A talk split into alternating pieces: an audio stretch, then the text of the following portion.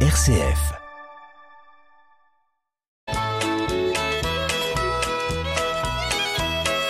Bonjour à tous, bienvenue dans notre émission Le patrimoine en question. Bonjour Marie-Laure. Bonjour Hubert. Eh bien Marie-Laure, euh, plusieurs euh, questions d'auditeurs, mais on va en traiter qu'une à la fois, une par émission, c'est la règle que nous nous fixons, puisque nos auditeurs euh, ont l'habitude de nous poser des questions qui permettent de faire des apports en matière de compréhension du droit. Hein, c'est quand même un des buts de cette émission. Et je remercie tous ces auditeurs qui nous posent toutes ces questions.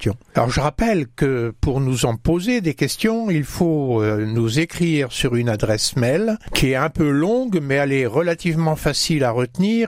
C'est le patrimoine en question tout attaché avec un S à question chalon.chalon@rcf.fr. Et la question du jour, Marie-Laure, c'est celle-ci. Notre père est décédé en 2020 et notre mère en 2022. Nous sommes cinq enfants dont un qui est décédé en 2015, et il avait lui-même une épouse et deux enfants. Mhm. Quand notre père est décédé, dans la mesure où notre mère avait l'usufruit sur tout, nous n'avons rien fait de particulier. Le patrimoine de nos parents n'était pas très conséquent, une maison d'habitation avec un grand jardin et un verger, deux petits appartements, et de l'argent sur les livrets et les comptes bancaires. Aujourd'hui, le notaire nous explique que nous sommes en indivision et qu'on ne peut rien faire si on n'est pas tous d'accord. Est-ce vrai dans tous les cas? Comment sortir de l'indivision?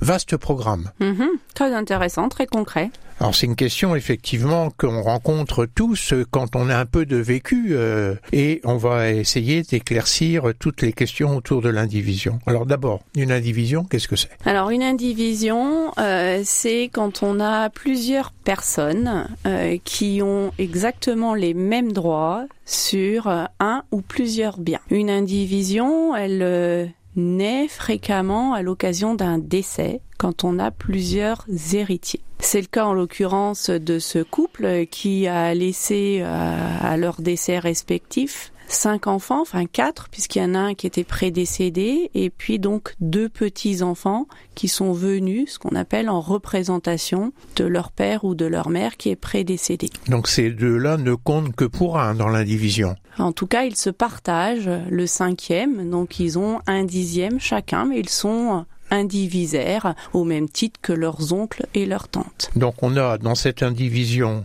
des enfants qui ont un cinquième. Tout à fait. Donc c'est une quotité, on peut dire 20% aussi. Oui, hein. tout à fait. C'est une quotité. Et on en a deux qui, alors il y en a quatre qui ont euh, un cinquième. Un cinquième. Et il y en a deux ensemble qui ont chacun un dixième. Tout à fait. Qui Donc c'est une indivision euh, en fait à six. À six personnes. D'accord quatre enfants et deux petits-enfants.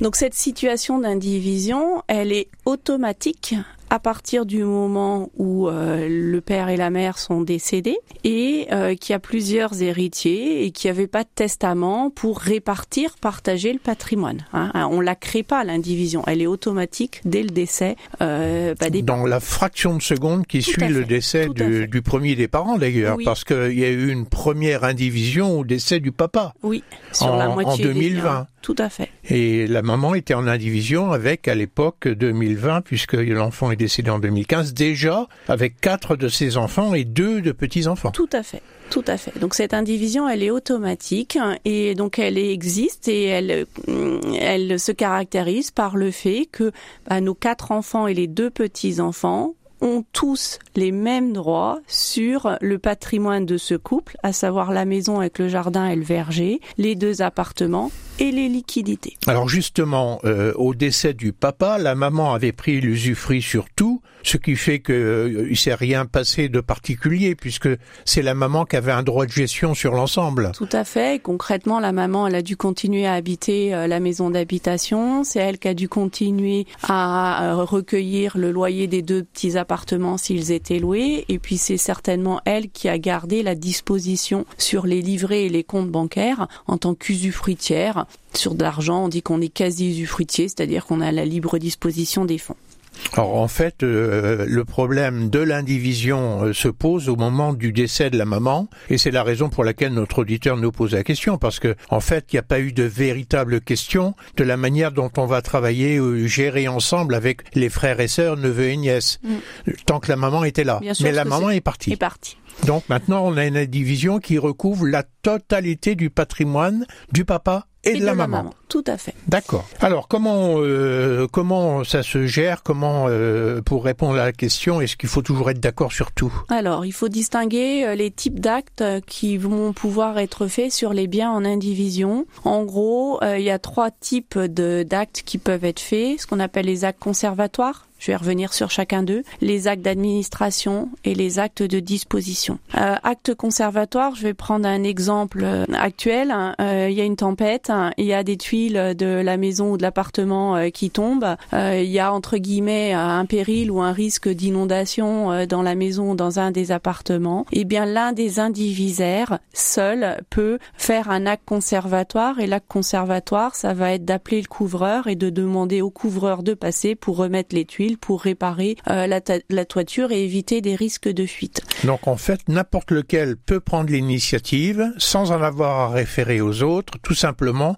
pour sauvegarder le bien. Tout à fait. Bon, il gardera quand même des traces écrites de ce qu'il a fait, et si jamais il a payé des factures, euh, mais se les fera euh, rembourser pour la pour la cote-part euh, revenant aux autres. Il n'a pas de raison qu'un seul indivisaire paye la totalité de la facture alors qu'il doit en avoir à sa charge qu'un cinquième ou un dixième en fonction de, de celui qui prend l'initiative. Donc ça, donc c'est ça c'est un acte conservatoire. Un seul indivisaire. Ensuite, acte d'administration. Tout à fait. Acte d'administration, c'est tout ce qui est euh, gestion euh, courante des biens. Ben, par exemple, faire un bail d'habitation, euh, euh, vendre des biens meubles pour payer euh, des frais de la succession. Tous ces actes courants, là, c'est une majorité de deux tiers de nos indivisaires qui suffit.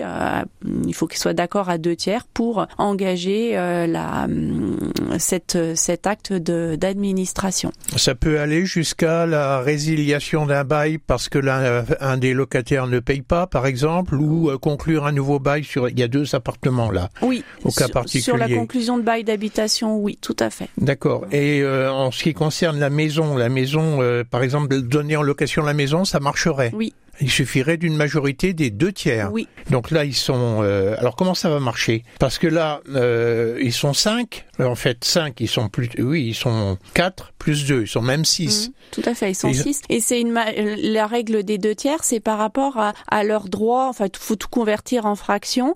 C'est pas au nombre de têtes de l'indivision. Ah, c'est pas la tête de pipe. Non, c'est euh, par rapport à la fraction. Donc il faut calculer. Ben un cinquième, ça fait 20 euh, Si j'en prends trois, ils ont que euh, 60%. Donc là, c'est bon, euh, euh 60% non, c'est pas bon. Non, c'est pas bon. Il faut, de, il faut 66, 66. Exactement. D'accord, c'est pas assez. On convertit. Donc il en faudra de toute façon 4. 4 ou 3 ou 3, ça fait euh, 60, 60. plus euh, un des euh, petits-enfants. Un dixième, ça doit faire 0,5, donc ça doit pas suffire. Ça fait 0,10, ça fait 70. C'est bon, si c'est bon, Ça pardon. fera 70. Donc, euh, euh, bon, c'est important de savoir euh, effectivement comment ça marche en termes de C'est en majorité. pourcentage. Donc ça, ce sont les actes d'administration. Donc c'est la gestion des biens. Oui. Et euh, troisième catégorie, vous avez dit, je crois, acte de disposition. Oui, tout à fait. Donc les actes de disposition, c'est les actes les plus graves. C'est par exemple vendre le bien euh, ou faire un, un bail quand on a des biens ruraux plus costauds, ce qui est par exemple le bail euh, rural. Euh, donc là, il faut euh, l'unanimité euh, des indivisaires pour consentir des actes de disposition sur les biens indivis. Alors sur les ventes, il y a quand même eu des aménagements. Il y a des procédures maintenant judiciaires pour forcer un indivisaire qui serait récalcitrant à, à, à la vente et qui, depuis plusieurs mois, années, bloquerait la vente du bien. Mais le principe, acte de disposition, unanimité. Oui, Mais là, euh, on passe à l'étape judiciaire, hein, Oui. j'ai bien entendu. Oui, Hein. C'est-à-dire qu'en gros, euh, le principe, c'est euh, l'accord amiable permanent. Et quand il s'agit d'un acte importants euh, qui portent sur le patrimoine acte de disposition, la vente notamment, euh, vente d'un appartement ou vente de la maison, euh, ou même conclusion d'un bail, euh, d'un bail Mmh, rural.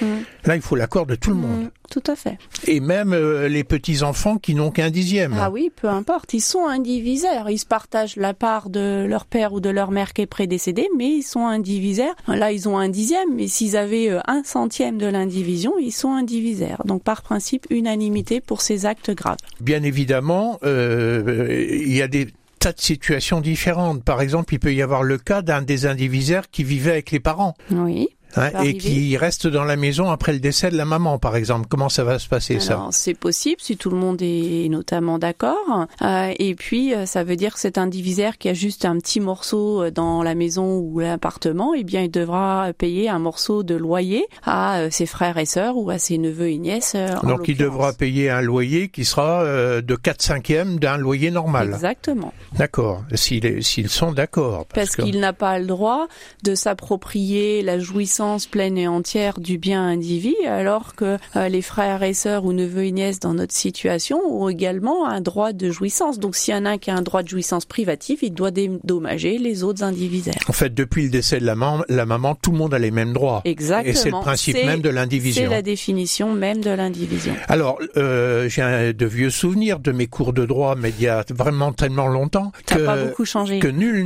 n'est tenu de rester dans l'indivision, je me souviens. Il suffit que l'un des indivisaires demande le partage pour que le partage se fasse. Exactement. Le Code civil simplifie considérablement les choses. Oui. En pratique, c'est pas tout à fait comme ça, me semble. Ça peut être un petit peu plus long, c'est-à-dire effectivement qu'il y a le principe dans le Code civil, nul n'est censé demeurer en indivision. Tout indivisaire que j'ai un dixième, un centième de l'indivision peut demander le partage. Euh, en général, on commence par demander un partage amiable, c'est-à-dire de mettre les indivisaires autour de la table pour euh, trouver euh, une voie de partage qui prend la maison, euh, est-ce qu'il y en a un qui reçoit une soulte, qui prend les sous, etc. Par contre, si nos indivisaires sont pas d'accord, eh bien l'un d'entre eux peut saisir le tribunal judiciaire pour demander euh, et obtenir le partage. Alors on verra euh, que c'est un parcours relativement long. Là, on arrive au terme de l'émission. En tout état de cause, rappelons le principe qu'une indivision, tout le monde a les mêmes droits et que ça n'est qu'une situation temporaire. Oui. À très bientôt sur RCF. Merci Marie-Laure.